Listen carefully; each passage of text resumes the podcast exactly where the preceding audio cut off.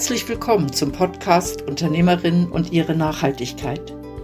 Ich freue mich, wenn ich dich ein bisschen inspirieren darf, denn Nachhaltigkeit kann ganz einfach sein.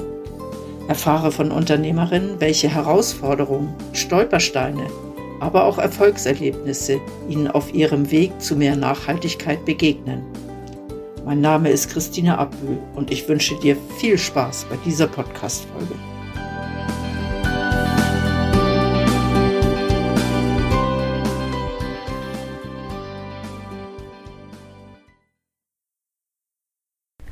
Hallo ihr Lieben, heute bin ich zu einer Frau unterwegs, zu einer Unternehmerin, die heißt Frau Mint.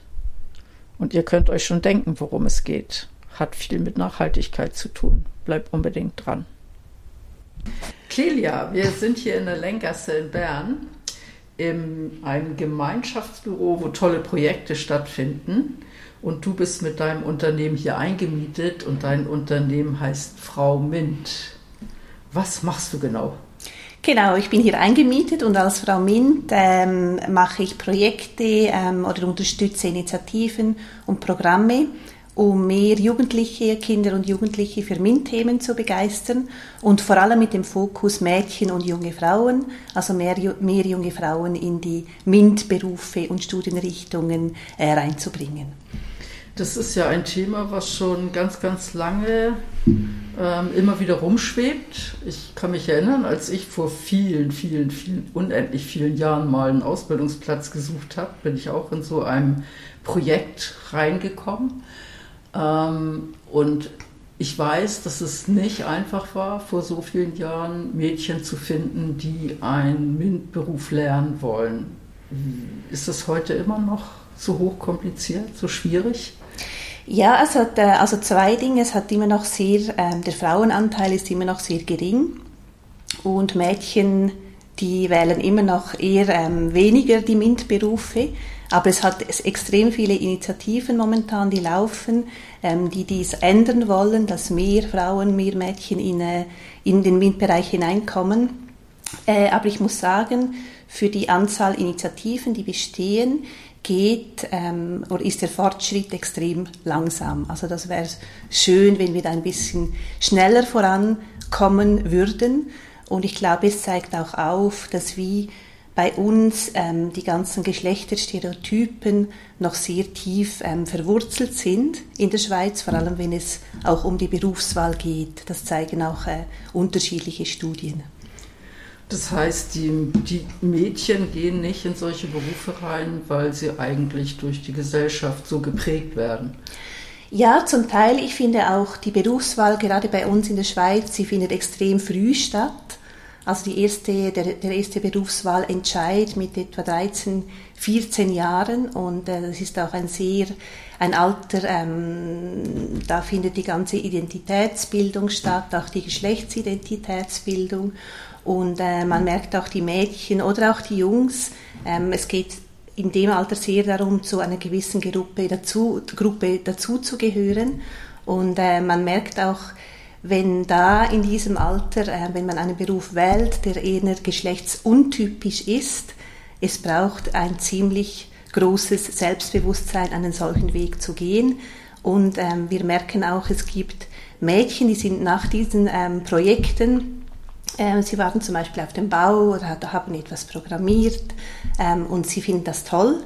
Also Instant Feedback ist, ähm, es war super.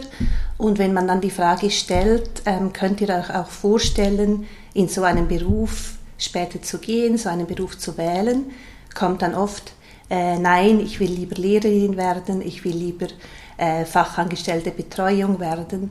Also da dieser Schritt, wirklich den Beruf dann zu wählen, äh, wird noch sehr selten gemacht. Das heißt, Oder zu selten. Ja, das heißt, es liegt nicht an den Unternehmen, sondern es liegt mehr so an, an, an der gesellschaftlichen Reaktion, sage ich mal, wenn Mädchen sagt. Äh, es, ist es ist sehr vielschichtig, das würde ich nicht so sagen. Also die Unternehmen können sicher auch äh, sehr viel dazu beitragen. Sie können sich ähm, anders präsentieren. Es geht auch um die Rekrutierung. Wie, wie rekrutieren Sie sich? Wie, wie, wie, wie stellen Sie die Berufe auch dar? Das ist sehr wichtig. Gerade die technischen ähm, Berufe haben immer noch so ein Image von ähm, dreckig und körperliche Arbeit und, und extrem komplex und nicht sehr menschenzentriert. Und gerade jetzt mit den ähm, neuen technischen Berufen hat sich das extrem gewandelt, auch mit der Digitalisierung und Automatisierung haben die ähm, Berufe einen ganz ähm, anderen Stellenwert erhalten und es geht auch mehr darum, eben äh, mit Menschen zusammenzuarbeiten und vor allem äh, Produkte für Menschen zu entwickeln. Ich glaube, das ist äh, etwas sehr Wichtiges, ähm, dass man immer wieder aufzeigen muss, um das Abstrakte auch zu nehmen von diesen technischen Berufen. Okay, das heißt, ähm, bei den Unternehmen müsste sich einiges in der Kommunikation auch tun, damit sich überhaupt ein Mädchen angesprochen fühlt. Genau, und ich finde auch, ähm, es wird extrem viel gemacht, um die junge Generation zu erreichen, um, äh, um auch Mädchen zu erreichen, ähm, in der Rekrutierung, auch äh, Thema Generation Z also es wird äh, sehr viel gemacht in diesem Bereich, auch Marketing, um sie ähm, onzuboarden, also um sie in die Unternehmen ähm, reinzubringen. Aber ich finde, gerade wenn es ums Thema Nachhaltigkeit geht, ist es extrem wichtig, dass man sie eben nicht nur in die Unternehmen reinholt oder sie rekrutiert, sondern dass sie dann wirklich auch eine Weile da bleiben. Weil sonst, wenn man, sie, wenn man ihnen irgendetwas ähm, verspricht, auch marketingtechnisch, was das Unternehmen dann gar nicht ähm, einhalten kann, dann geht es ziemlich schnell und diese Leute sind schon wieder draußen. Ja, das kann ich nachvollziehen. Was würdest du einem Unternehmen raten, das sagt, ich habe einen handwerklichen Beruf, äh, ich habe das nicht so einfach, Lernende zu finden, die diesen Beruf lernen möchten und ich würde eigentlich gern Mädchen finden eine junge Frau, die diesen Beruf lernt. Was muss so ein Unternehmen alles beachten? Hast du da so drei, vier Keypunkte, die sie beachten müssen? Mhm. Also es geht sicher ähm, auch sehr darum, wie sie den Beruf, also den sie dann ausbilden, gegen außen darstellen. Ähm, also das Image des Berufes, ähm, dass sie sicher auch darauf achten, ähm, wo, wozu ergreife ich diesen Beruf, also was kann ich damit bewirken am Schluss weil ähm, Jungs sind eher so, sie, sie ergreifen die Berufe einfach, weil sie technisch, gerne technisch arbeiten. Und bei Mädchen oder auch sonst ist es eher so, dass sie wissen möchten, was kann ich damit bewirken. Also zum Beispiel kann ich äh, in Medizintechnik kann ich äh, schlussendlich mit meiner Arbeit ähm, etwas dazu beitragen, dass, ähm, dass wir Fortschritte machen in der Medizintechnik und den Menschen helfen können ähm, oder können wir neue Technologien entwickeln, um äh, Emissionen ähm, zu reduzieren und äh, umweltfreundlicher zu werden. Also so wie der Purpose, wieso soll ich diesen Beruf ergreifen, was kann ich damit bewirken, ist extrem wichtig. Und ähm, gerade auch ähm, dieses, ich glaube, für Mädchen oder generell auch für junge Leute ist es wichtig, das Zugehörigkeitsgefühl. Also wenn sie in ein Unternehmen kommen, ähm, was treffe ich da dann an, was, ähm, was für eine Kultur, ähm, was sind die Arbeitsbedingungen, einfach all diese Themen äh, ist sicher genauso wichtig. Und ich finde auch ähm, als Tipp an die Unternehmen, gerade wenn sie noch nicht so viele Frauen haben, wenn sie ein sehr homogenes Team sind, ich finde, man muss die Belegschaft auch darauf vorbereiten, wenn ähm, wie eine diversere Zielgruppe angesprochen wird, ähm, dass sie sich auch äh, bewusst sind, wenn wir ähm, diverser werden und zum Beispiel auch mehr Frauen haben, dass das dann auch ähm, eine neue Teamzusammensetzung gibt und es einfach eine ähm, zum Beispiel andere Bedürfnisse dann auch da sind. Ich finde das ein sehr wichtig, einen sehr wichtigen Punkt. Also ich habe jetzt ganz verschiedene Punkte rausgehört. Das erste ähm, hat für mich so ein bisschen diese Kommunikation, die Darstellung vom Beruf. Das ist ja etwas, was ein einzelner Handwerksbetrieb zwar versuchen kann, aber es würde ja sehr mehr Sinn machen, wenn das zum Beispiel ein Verband machen mhm. würde, oder? Genau.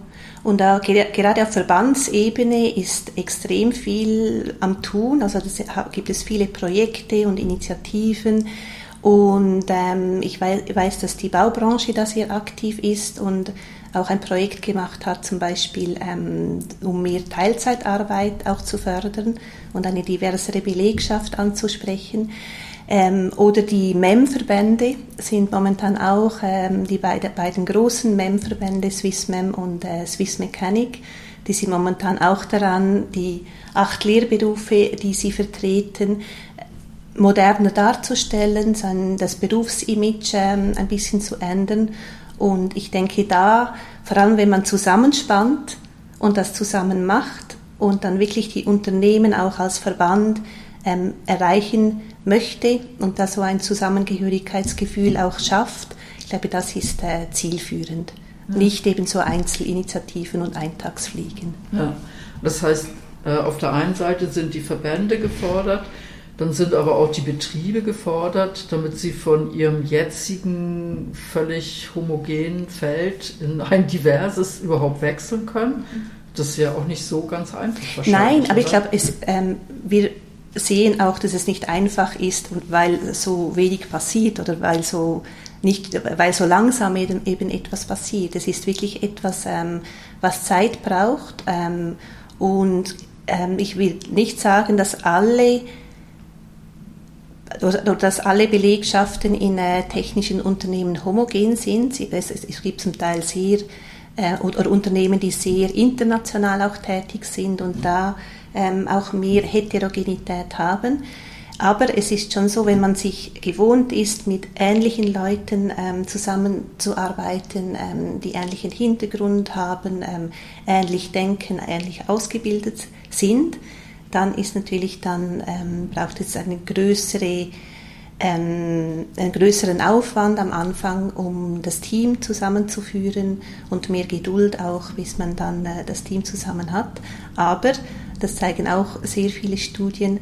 Es führt äh, zu besseren Ergebnissen, auch weil man halt die größere Breite hat an, an äh, Individuen, an äh, Meinungen, an Perspektivenvielfalt. Das führt dann schlussendlich zu, zu den äh, besten Ergebnissen. Ja, das kann ich mir gut vorstellen, weil die Kunden auf der mhm. anderen Seite von so einem Handwerksbetrieb zum Beispiel sind ja auch sehr divers aufgestellt. Genau. Also ja. eigentlich können wir sagen, ähm, es wäre gut, wenn eine Belegschaft so divers aufgestellt ist wie ihre Kundschaft. Ja, das ist vielleicht ein guter Tipp an einige Unternehmen. Mhm. Ähm, was mich so ein bisschen beschäftigt, ist, früher in den Ostblockstaaten war es ja völlig normal, dass Frauen auch technische Berufe gelernt haben, in technischen Berufen gearbeitet haben und das war gar kein Problem. Was war da anders? War das dieses Gleichmachen von Menschen, was so die Ostblockstaaten hatten? Ich glaube, es hat schon auch mit dem Sozialismus zu tun ähm, und auch mit Vollbeschäftigung. Sie, sie, sie waren, das Ziel war ja auch, ähm, auch von der, ähm, den ex-sowjetischen Staaten Vollbeschäftigung, wirklich alle in den äh, Arbeitsmarkt zu integrieren. Und es ist ja auch spannend, die Kinderbetreuung war da ja auch verstaatlicht. Also die Kinder sind dann vom Staat zum Teil mit, ich sage jetzt extra mit erzogen worden ähm, so dass die Frauen und die Männer eben auch ähm, arbeiten konnten. Und es brauchte ja auch sehr viel Ingenieur, Ingenieurinnen, äh, um dann die ganze Infrastruktur auch am Laufen äh, zu halten, weil ja das sozialistische System sehr auf sich selbst ähm, bezogen ist. Das sind spannende Parallelen. Also mhm. man merkt daran so ein bisschen, dass die, wie die Gesellschaft reinfunkt. Ähm, was ist eigentlich das größte Problem gerade bei, bei Frauen, die so Männerberufe ergreifen wollen oder Mädchen, die in Männerberufe rein wollen oder in MINT-Berufe? Sind das die Eltern oder sind das mehr die, die Freunde und, und Bekannte? Welche Generation beeinflusst da am meisten? Im Sinn von Hinderungsgründen, ja. wieso sie. Ähm, ich glaube, es ist, das ist eben das Spannende, ist, es ist ein Zusammenspiel ein bisschen von allen weil ich finde, wenn man so große Image-Kampagnen jetzt macht, ähm, damit die Mädchen mehr in technische Berufe jetzt auch reinkommen und sie, da, sie das auch dann interessiert, von Seiten Unternehmen, von Seiten Verbänden ist das eine Sache, aber es reicht nicht, wenn es zum Beispiel ähm, im Elternhaus ähm, des Mädchens die Meinung vorherrscht, äh, nee, das ist nichts für dich. Oder wenn es äh, in der Schule Lehrpersonen äh, gibt, ähm, was es zum Teil leider immer noch gibt, auch die unbewusst einfach nur die Knaben in Richtung Technik fördern, das muss nicht einmal bewusst sein.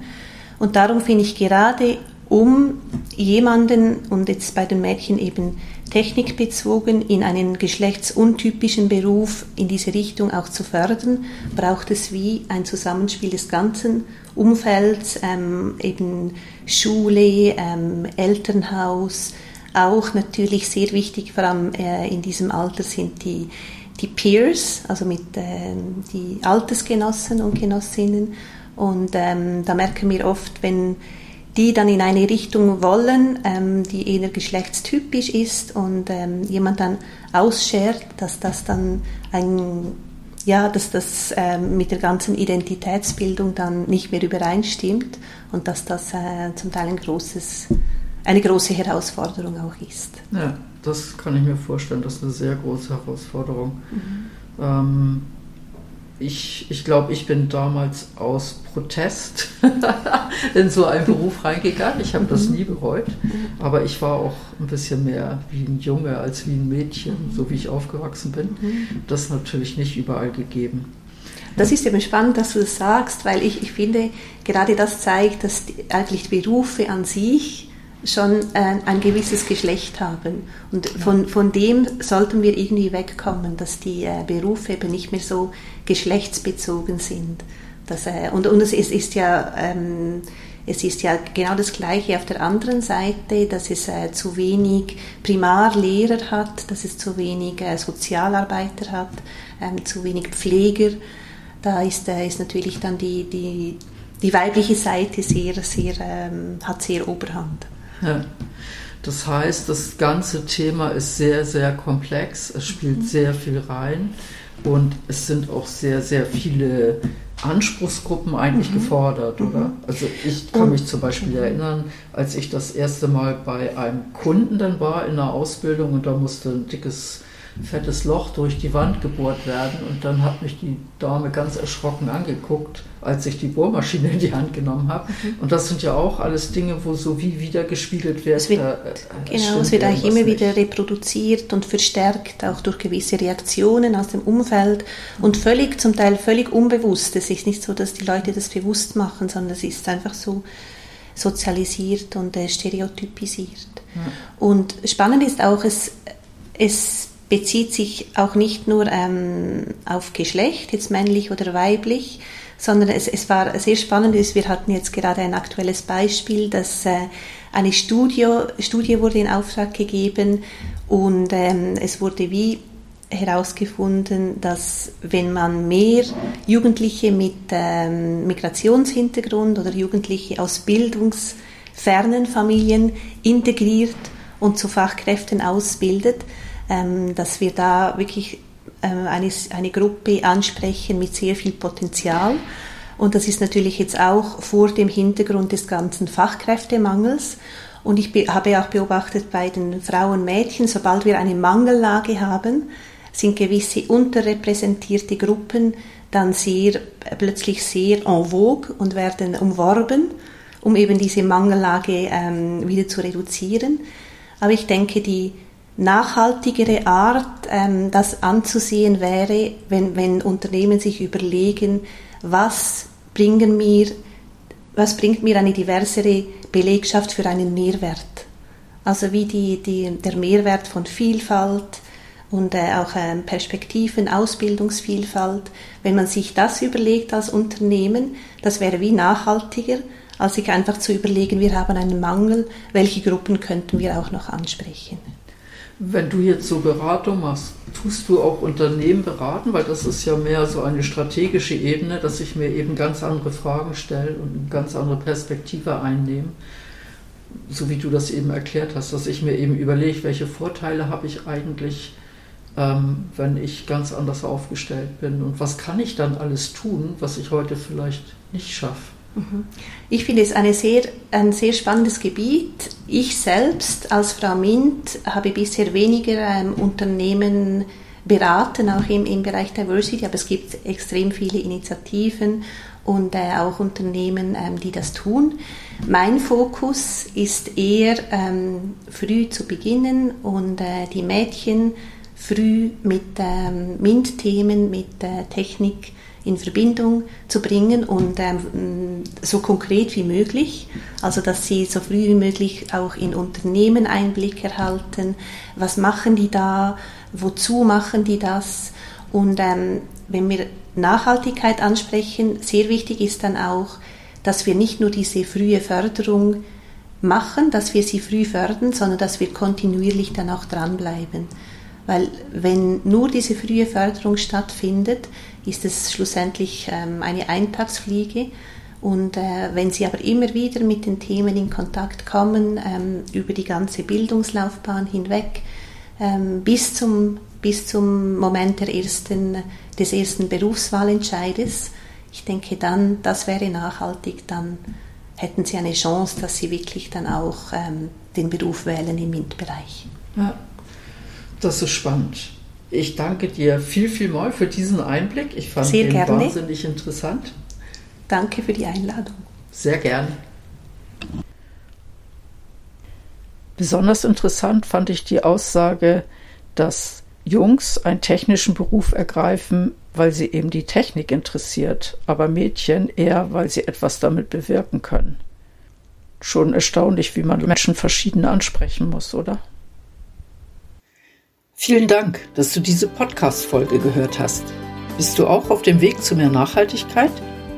Gerne begleite ich dich oder dein Unternehmen.